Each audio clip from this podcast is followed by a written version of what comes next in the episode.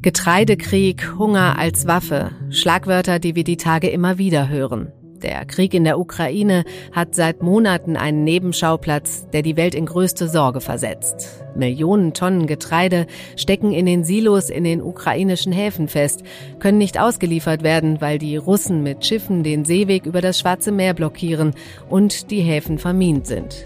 Der Export ist komplett blockiert. Das wirkt wie ein Brandbeschleuniger für die Hungerkrisen in vielen Ländern der Welt.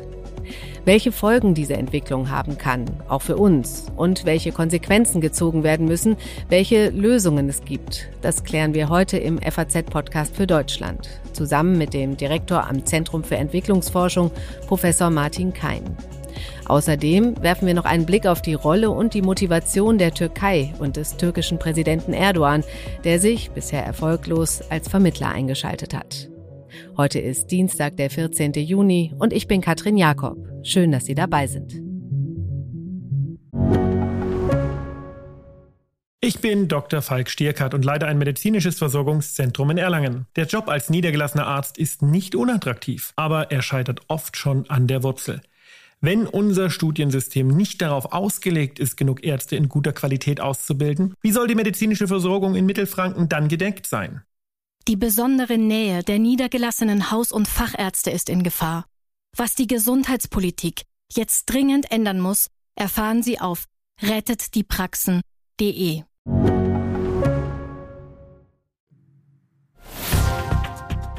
Two weeks ago, vor zwei Wochen habe ich die Sahelzone in Afrika besucht, wo ich Familien traf, die nicht wissen, woher ihre nächste Mahlzeit kommt. Schwere akute Unterernährung, eine tödliche Krankheit, wenn sie nicht behandelt wird, ist auf dem Vormarsch. Das Nutzvieh stirbt bereits jetzt an Hunger. Vertreter vor Ort erzählen mir, sie haben Angst, dass der Ukraine-Krieg zusätzlich zu den bestehenden Krisen die Situation in eine Katastrophe verwandeln könnte. Wenn wir die Leute nicht ernähren, schüren wir Konflikte. Mit diesen Worten begann UN-Generalsekretär Antonio Guterres am 18. Mai seine Rede vor der UN-Vollversammlung in New York zum Thema globaler Hunger. Laut Vereinten Nationen sind 300 Millionen Menschen akut von Hunger betroffen. Seit Anfang des Jahres ist Weizen auf dem Weltmarkt um 60 Prozent teurer geworden und die Lage spitzt sich weiter zu. Die weltweiten Lagervorräte reichen nur noch für die nächsten zehn Wochen, warnt ein Analyseunternehmen, das Daten für die Vereinten Nationen erhebt. Statistiken des US-Landwirtschaftsministeriums bestätigen die Einschätzung. Russland und die Ukraine ernten zusammen mehr als ein Viertel des Weizens weltweit und 15 Prozent des Mais. Da beide Länder anders als Indien und China im Verhältnis zur Anbaufläche wenig Bewohner haben, produzieren sie deutlich mehr, als sie selbst verbrauchen. Allein die Ukraine hat im Jahr 2021 33 Millionen Tonnen Weizen produziert und davon fast zwei Drittel exportiert. Damit belegt die Ukraine Platz 5 beim weltweiten Weizenexport und Rang 7 bei der Produktion. Durch die Seeblockade können die Bestände in der Ukraine nicht abtransportiert werden. Das steigert die Nachfrage auf dem Weltmarkt und lässt die Preise für das begrenzte Angebot zusätzlich explodieren. Ja, da wird deutlich, nicht umsonst wird die Ukraine Kornkammer der Welt genannt. Ihre Bedeutung für die Welternährung ist beachtlich. Durch den Krieg werden die Lieferketten erschüttert. Aber wie ist die Lage aktuell in den Ländern, die laut Vereinten Nationen vor allem von Hunger bedroht sind? Sind die Folgen des Krieges dort schon zu spüren? Das habe ich unsere Korrespondenten vor Ort gefragt. Christoph Erhardt in Beirut für die arabischen Länder und Claudia Bröll in Kapstadt für die afrikanischen Länder. In der arabischen Welt dürften die Blockade und der Krieg in der Ukraine die bestehenden Krisen noch einmal verschärfen. Äh, Im Libanon zum Beispiel, wo große Mengen an Weizen aus der Ukraine importiert werden, da gab es schon in den ersten Wochen nach dem Überfall Sorge, dass eben der, der Weizenpreis weiter in die Höhe schnellen könnte. Und je, je höher der Weizenpreis ist, desto größer ist eben der Druck auf die hiesige Regierung. Das Land steckt in einer der schwersten Wirtschaftskrisen der neueren Geschichte überhaupt. Der Staat ist bankrott, die Zentralbank äh, hat mit schwindenden Reserven zu kämpfen und man muss eben immer noch äh, Brotpreise subventionieren, was einen Kraftakt bedeutet. Also je teurer der Getreidepreis, desto desto heftiger eben dieser Kraft ab. Und es ist schon jetzt so, dass viele Leute gerade aus den Unterschichten zu einer Brotdiät gezwungen sind. Und wenn selbst das nicht mehr möglich ist, dann droht eben auch weitere Unruhen, weitere Destabilisierung. Und das sind Probleme, die sehen wir zum Beispiel auch in Syrien. Äh, ich war gerade im Nordosten Syriens unterwegs, wo eben lange Schlangen vor den Bäckereien sind, wo Brot inzwischen schon Mangelware ist und wo, also das ist eine kurdisch äh, dominierte autonome Selbstverwaltung eben auch äh, viel Aufwand betreiben muss, um eben erschwingliches Brot für die Bevölkerung äh, bereitzustellen. Äh, Ägypten ist ein Beispiel. Und gerade da gibt es so dieses Schlagwort Brotunruhen. Und wie gesagt, also es gibt äh, es gibt berechtigte Sorge, dass steigende Weizenpreise, steigende Getreidepreise, steigende Brotpreise eben zu weiterer Destabilisierung in der Region führen. Wir haben da noch nicht über den Jemen gesprochen, wo ohnehin schon eine humanitäre Katastrophe herrscht, wo eben auch die internationalen Hilfslieferungen teurer werden durch das Welternährungsprogramm zum Beispiel, die eben auch damit zu kämpfen haben, dass das ist eine weitere Folge, durch den Krieg eben weniger Geld von Geberländern hereinkommt. Also wie gesagt, für die arabische Welt bedeutet der Krieg in der Ukraine und die Blockade äh, weiteres Übel. Ich glaube nicht, dass man sagen kann, dass es als eine direkte Folge davon äh, große Fluchtbewegungen geben wird. Natürlich erhöht sich der Druck auf die Bevölkerung, natürlich erhöht sich dann auch der Migrationsdruck, aber ich glaube, dass äh, wir jetzt nicht hungerbedingt äh, große Flüchtlingsströme aus Syrien oder dem Libanon sehen würden. Es gibt, es gibt Migration, es gibt krisenbedingte Migration, aber ich glaube nicht, dass das am Ende am Getreidepreis hängt. Die Exportblockade verschlimmert die Lage in einigen Teilen Afrikas, beispielsweise am Horn von Afrika oder auch in Ostafrika. Das sind Regionen, die schon vor dem Ukraine-Krieg von Hungersnöten betroffen waren, weil es dort mehrere Dürren, verschiedene Konflikte gegeben hatte. Das Problem ist jetzt nicht nur, dass importierter Weizen und importiertes Speiseöl knapp werden, sondern dass sich auch eine Vielzahl von anderen Lebensmitteln verteuert hat. In Kenia beispielsweise ist zu hören, dass auch die arme Bevölkerung in den Städten teilweise schon die Zahl der Mahlzeiten am Tag reduziert und notgedrungen auf einheimische Produkte umschwenkt, ähm, beispielsweise Süßkartoffeln. Und es wird auch an anderen äh, Ausgaben gespart. Ich glaube, es ist noch etwas früh von verstärkten Flüchtlingsbewegungen zu sprechen. Für solche Entscheidungen gibt es ja auch immer eine Vielzahl von Faktoren. Es hängt viel davon ab, wie die Regierungen in, in den einzelnen Ländern reagieren, ähm, wie es internationalen Hilfsorganisationen gelingt, die Härten zu mildern. Und wichtig werden auch die nächsten Ernten sein, ähm, wobei sich auch hier der Ukraine-Krieg auswirken könnte, denn auch Düngemittel sind schon knapp und teuer geworden.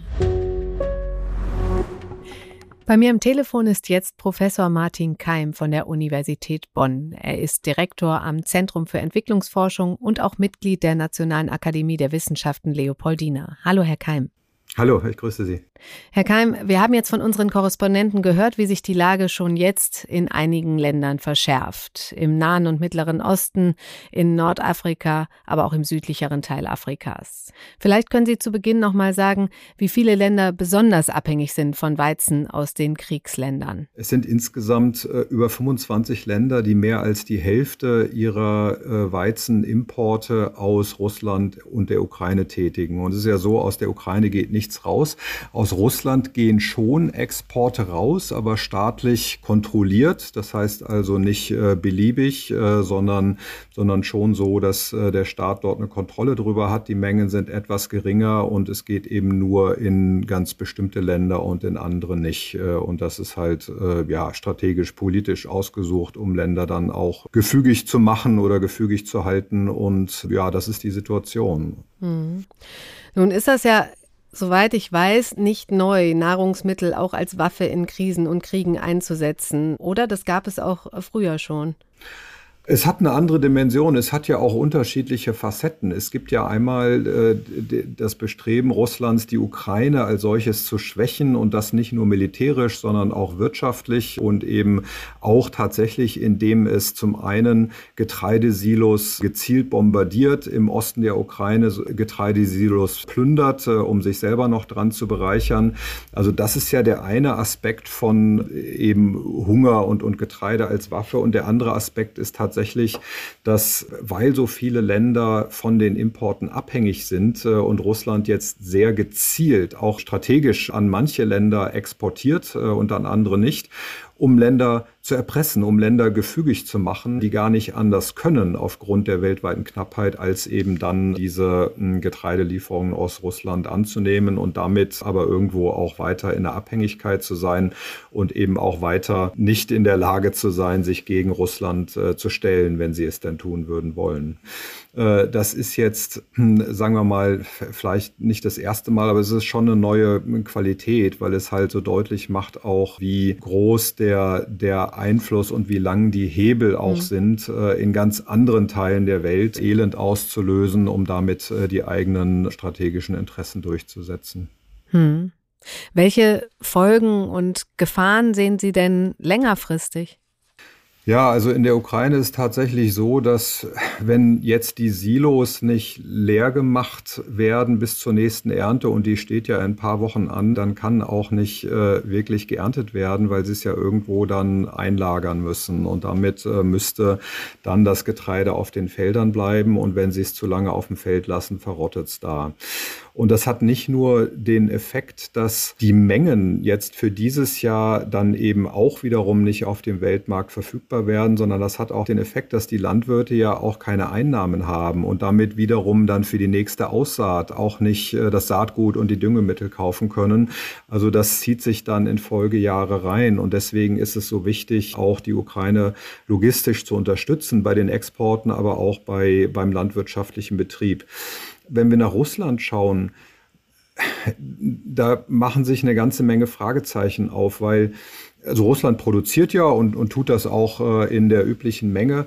Aber wir wollen natürlich nicht eine Welt haben, wo jetzt so viele Länder so abhängig von Russland sind, sodass sich äh, die ganze Welt wieder in zwei unterschiedliche Lager teilt und wir so eine Geopolitik haben wollen, Russland und seine Anhänger mit China mhm. möglicherweise auf der einen Seite und der Westen auf der anderen Seite. Und deswegen müssen wir schon überlegen, wie die erheblichen Ressourcen, die auf russischem Territorium sind, an Land. Russland hat fast zehn Prozent der weltweiten Ackerflächen. Und mhm. wenn wir wollen, dass ein Rest der Welt nicht allzu sehr von Russland abhängig ist, müssen wir uns natürlich überlegen, wie können wir denn anderswo mehr produzieren. Und das können wir natürlich nicht und wollen das nicht, indem wir immer mehr Wälder abholzen, weil das ist ja äh, erstmal der Effekt. Wenn die Preise hochgehen, äh, dann mhm. wird eben mehr Fläche in Kultur genommen, aber das ist ja schrecklich fürs Klima und für die Umwelt. Und insofern müssen wir schauen, wie wir schon produktiv auch mit innovativen Techniken wirtschaften, um eben klima- und umweltfreundlich, äh, aber doch so produktiv zu wirtschaften, dass eben nicht allzu viele Länder von Russland abhängig sein müssen. Hm. Und können denn die westlichen Länder nicht mehr produzieren und das ausgleichen? So viel klingt das ja am Ende nicht. Nein, also das geht deswegen nicht so einfach, weil ja auf unserem kleinen Planet Erde nur so und so viel äh, Land da ist. Und wir nutzen jetzt etwa eineinhalb Milliarden Hektar Ackerland weltweit. Und die werden ja schon genutzt. Das ist ja nicht so, dass da jetzt ganz, ganz viel brach liegt, sondern die werden genutzt und die werden natürlich auch so produktiv genutzt, äh, wie es geht. Und da kann man jetzt nicht einfach den Hebel umlegen und sagen, ach, dann machen wir jetzt mal das Doppelte, weil das würde heißen, dass wir eben auch dann doppelt so viel Fläche brauchen oder aber neue Technologien entwickeln, mhm. die uns helfen, die Erträge zu steigern. Und weil wir eben nicht mehr Fläche in Kultur nehmen wollen und sollten äh, vor den Umwelt- und Klimaherausforderungen, müssen wir umso mehr auf Technologien setzen. Aber die Technologien können eben auch nicht heißen, äh, immer mehr Düngemittel, weil die sind auch knapp, äh, die werden auch immer teurer und die kommen auch mit entsprechenden Umweltproblemen. Insofern müssen wir schauen, ob nicht digitale Technologien, ob nicht genomische Technologien, also Stichwort Gentechnik, äh, uns helfen können, tatsächlich auch produktiver zu werden mit weniger Chemie. Mhm. Potenziale gibt es, das kann man auch nicht umlegen von heute auf morgen, aber Potenziale gibt es und die müssen weiterentwickelt werden. Und insofern ist jetzt die Frage, wo, wo und wie können wir eigentlich mehr produzieren. Mhm. Was sagen Sie denn zu dem Vorwurf, dass ja ein Großteil unseres Getreides in der EU in Tierfutter und vor allem auch im äh, Biosprit landet und dass da noch einiges rauszuholen wäre? Ist das so noch zeitgemäß? Das stimmt absolut. Also wir verwenden ja in äh, Europa etwa 60 Prozent des Getreides als Tierfutter. Wir haben auch ungefähr 10 Prozent, was als Biokraftstoff verarbeitet wird. Und das müssen wir reduzieren. Und zwar beides, äh, sowohl Biosprit äh, als auch Tierfütterung. Biosprit äh, würde auch kurzfristig funktionieren, weil wir Biosprit in erster Linie deswegen anwenden, weil staatlich festgesetzte Beimischungsquoten erfüllt werden müssen. Und wenn man diese Beimischungsquoten reduzieren oder aussetzen würde, dann würde eben auch der Verbrauch an Getreide für diesen Zweck reduziert werden. Mhm. In der Tierfütterung, wir müssen ohne ohnehin in Europa weg von unseren hohen Konsumraten an tierischen Produkten. Das ist ganz, ganz wichtig, weil äh, tierische Lebensmittel einen sehr, sehr viel größeren Umwelt- und Klimafußabdruck haben als pflanzliche. Deswegen müssen wir da raus. Das kann man natürlich nur schrittweise machen. Also man kann ja jetzt nicht den, den Bauern sagen, lasst eure Tiere verhungern, mhm. äh, sondern äh, man kann das schrittweise machen, indem man Anreize gibt, äh, nicht aufzustallen, indem man eben auch den Konsumentinnen und Konsumenten, also nicht nur eine Bewusstseinsbildung schafft, sondern möglicherweise auch hier schrittweise steuerlich äh, anpasst, äh, um, um halt pflanzliche Lebensmittel attraktiver zu machen und tierische Lebensmittel äh, dann relativ gesehen teurer zu machen. Hm, man fragt sich ja so ein bisschen nach drei Monaten Krieg in einem Land, also eine relativ regionale Krise, sag ich mal, und schon drohen weltweit Hungersnöte. Da kann man jetzt natürlich kurzfristig gegensteuern mit den Maßnahmen, die Sie gesagt haben und natürlich auch mit Nothilfen. Aber braucht es da nicht einen grundsätzlicheren Wandel? Braucht es da nicht ein Umdenken? Naja, ein Umdenken dahingehend, dass man die Abhängigkeit von einzelnen Exportländern verringert auf jeden Fall. Also importabhängige Länder sollten natürlich zum einen schauen, können sie selber mehr produzieren, aber das ist nicht in allen Ländern ohne weiteres möglich. Schauen Sie sich Ägypten an, ein Land, äh, was zu 95 Prozent aus Wüste besteht. Äh, da können Sie natürlich äh, nicht die Agrarproduktion beliebig hochfahren. Es wird also immer ein Land bleiben, was auch importiert. Aber es kann natürlich seine Importquellen diversifizieren, also von unterschiedlichen Ländern und Regionen importieren und nicht so einseitig äh, nur aus der Schwarzmeerregion. Aber das ist ja das, was ich meine. Der Rest der Welt muss die Produktion hochfahren, so gut das geht. Äh, und äh, dazu gehört Europa, dazu gehören natürlich auch andere Regionen und damit eben auch äh, ein Stück weit zur Diversifizierung beitragen, indem wir dann mehr produzieren und auch mehr exportieren können. Wir haben ja in Europa, sind wir ja auf Gunststandorten, also wir mhm. haben hier auch allerbeste Böden und allerbestes Klima und es kommt ja der Klimawandel hinzu, der in vielen tropischen Regionen Landwirtschaft eher zunehmend schwerer machen wird. Aber es gibt nicht die eine Lösung. Wir werden mhm. natürlich nicht in Europa jetzt äh, für den Rest der Welt alles produzieren, aber äh, wir müssen eben schon auch schauen, ja, eine gewisse Verantwortung haben wir schon. Äh, wir müssen auch Länder in Afrika unterstützen, mehr selber zu produzieren. Leider sind ja die Erträge in Afrika nach wie vor sehr niedrig. Da muss auch noch äh, technologisch einiges passieren. Aber es gibt nicht den einen Königsweg, sondern der Planet Erde ist relativ klein, hat begrenzte Ressourcen und überall in der Welt sollten wir die äh, Umwelt- und klimafreundlich, aber eben trotzdem produktiv nutzen. Hm. Führt das vielleicht alles auch noch mehr äh, zu Protektionismus und wieder zu dieser Rückbesinnung auf Selbstversorgung? Also die, die Gefahr besteht natürlich, aber äh, die allermeisten Länder weltweit wären gar nicht in der Lage, sich selbst mhm. zu versorgen. Und äh, wenn wir uns jetzt andere Arten von Krisen, die ja auf uns zukommen, anschauen durch den Klimawandel, äh, dann kommt eine Dürre. Und wenn Sie jetzt ein Land sind, was selbst in, einer, in, einer, in einem guten Jahr ausreichend für die eigene Versorgung produziert, äh, dann sind Sie natürlich in der Dürre komplett abhängig von äh, anderen Ländern. Und deswegen ist es wichtig, dass Handel Handelssystem auch offen zu lassen. Und Handelsströme sind ja wichtig. Die Länder in Afrika werden besonders stark vom Klimawandel betroffen sein negativ und müssen natürlich dann in schwierigen Jahren auch in der Lage sein, von anderswo zu importieren. Also deswegen ist ein offenes Handelssystem wichtig, aber es sollten sich eben Länder nicht abhängig von einzelnen anderen Ländern und Regionen machen, sondern äh, schon etwas breiter aufstellen, um Risikoabsicherung da zu betreiben. Herr Keim, ich danke Ihnen ganz herzlich für das Gespräch. Sehr gerne. Es geht also darum, über kurz oder lang die Abhängigkeiten zu verringern. Aber kurzfristig ist das Ziel, das blockierte Getreide aus der Ukraine zu bekommen. Das wird über den Landweg versucht, aber es gibt auch das Bestreben, den Seeweg frei zu machen. Einer, der da nach vorne geprescht ist mit Vermittlungsversuchen, ist der türkische Präsident Erdogan. Wir haben unseren Türkei-Experten der FAZ, Rainer Herrmann, mal gefragt, was dahinter steckt und welche Rolle Erdogan in diesem Konflikt um die Seeblockade spielt. Der türkische Präsident will zwischen Russland und der Ukraine vermitteln. Es ist ja immerhin in den vergangenen äh, Monaten gelungen, Repräsentanten Russlands und der Ukraine in der Türkei zusammenzubringen. Es ist da nichts geschehen. Äh, die Türkei ist ein mächtiger Staat. Erdogan spielt zurzeit äh, seine, seine maritime Macht auf, denn ohne die Türkei, ohne die Marine der Türkei würde es nicht gehen, einen Korridor für die Getreideschiffe zu, äh, zu schaffen oder auch nur den Zugang zu diesen Häfen zu entminen. Das heißt, Erdogan weiß um seine Macht, Erdogan nutzt sie aber auch skrupellos aus. Da stellt sich die Frage nach den Abhängigkeiten. Wie abhängig ist die Türkei von Russland? Dazu sagt Rainer Herrmann Folgendes.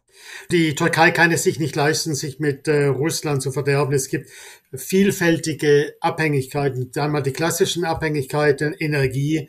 40 Prozent des in der Türkei verwendeten äh, Gases stammt aus Russland. Es gibt eine direkte Pipeline, Gaspipeline von Russland durch das Schwarze Meer in die Türkei. Die, die größte Touristengruppe stellt traditionell Russland. Äh, Russland ist ein sehr wichtiger Markt für türkische Agrarprodukte. Das sind zum einen die klassischen Felder der Abhängigkeit. Zum anderen kommt hinzu, dass sich die Türkei und Russland auf mehreren, in mehreren Konfliktfeldern äh, an entgegengesetzten Enden wiederfinden. Das klingt nicht nach einem neutralen Vermittler zwischen der Ukraine und Russland. Nun, sie sind insofern neutral, als sie ja zu beiden äh, gute Beziehungen hat, sowohl zu Russland wie zur, äh, zur Ukraine. Bei Russland spielt eine Rolle, dass es äh, diese Männerfreundschaft äh, zwischen Wladimir Putin und Tayyip Erdogan gibt.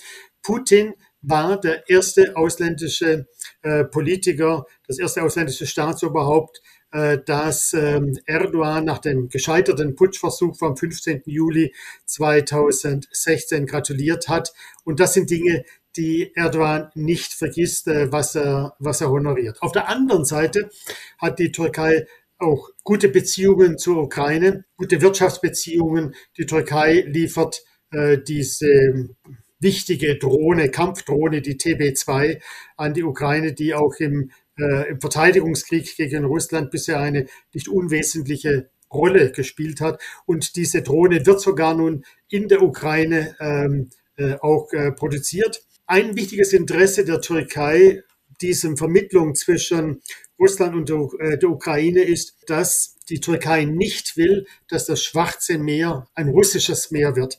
Das heißt, äh, die Türkei als maritime Macht will, dass Russland nördlich des Bosporus nicht das ganze Meer ausfüllt, sondern dass auch die Ukraine weiterhin einen Zugang zum Schwarzen Meer hat. Wir wollten noch mal speziell auf den Weizen zu sprechen kommen und haben Rainer Herrmann nach den besonderen Abhängigkeiten da gefragt.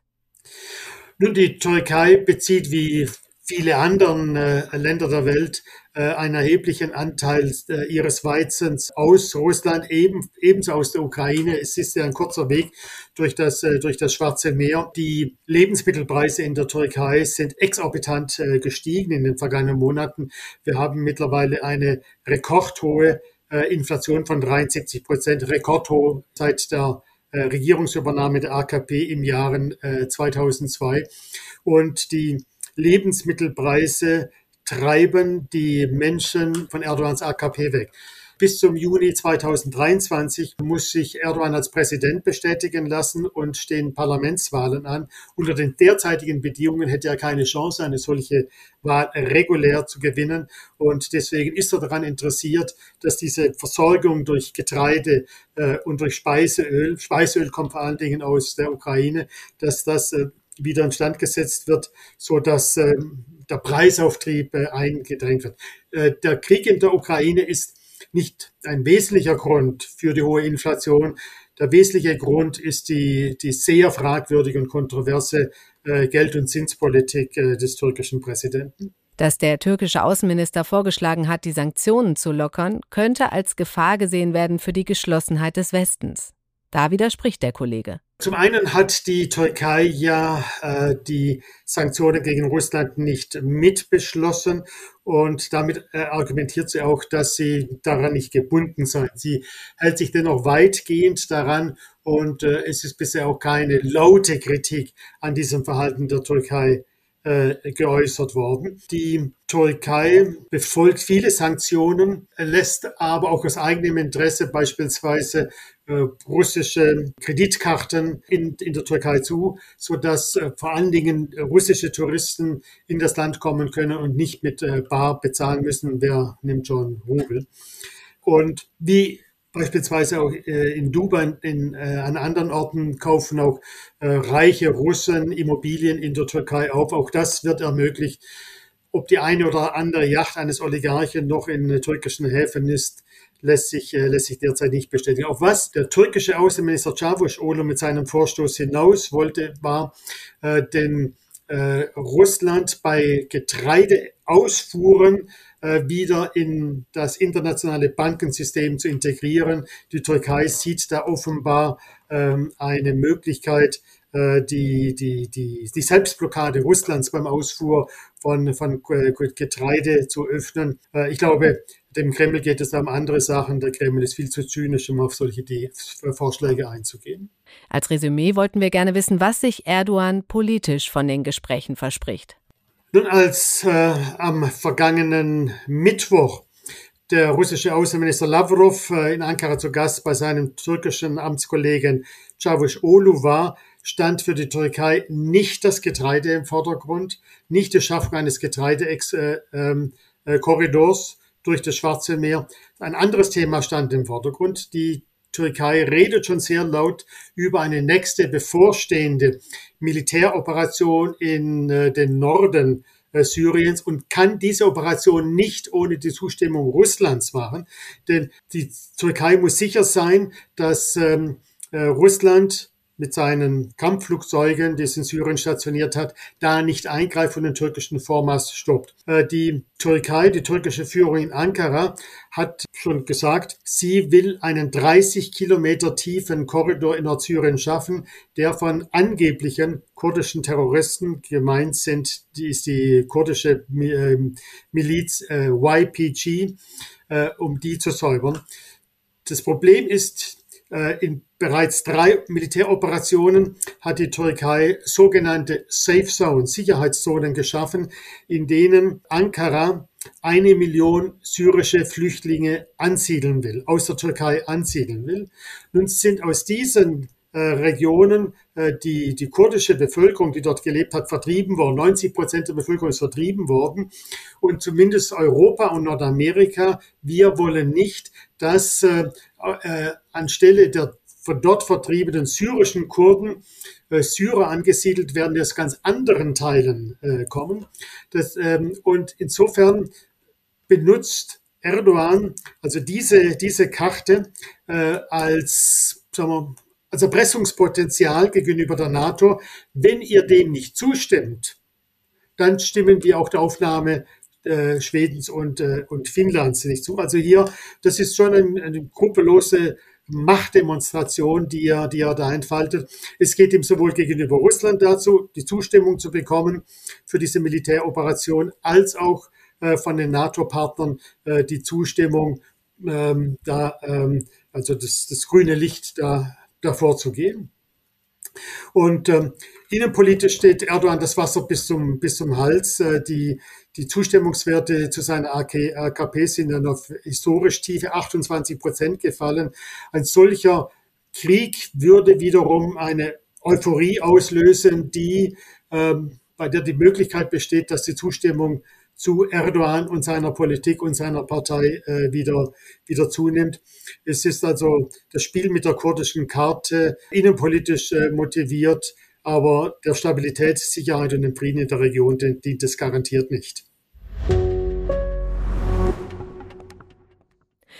Hungerkrisen, Destabilisierung, viel eigene Interessen und vielleicht sogar neue Flüchtlingsströme. Das sind und könnten die Folgen des Ukraine-Krieges und der Exportblockade im Schwarzen Meer sein. Und Putin nimmt das nicht nur in Kauf. Viele sind der Ansicht, dass er die Mittel bewusst und strategisch einsetzt, um den Westen zu schwächen und stärkere Abhängigkeiten zu schaffen. Da gilt es gegenzusteuern, mit verschiedenen Maßnahmen, aber schnell. Ich bedanke mich bei Ihnen fürs Zuhören und verabschiede mich. Morgen ist meine Kollegin Sandra Klüber für Sie da mit einem Blick auf den AfD-Parteitag am langen Wochenende. Machen Sie es gut.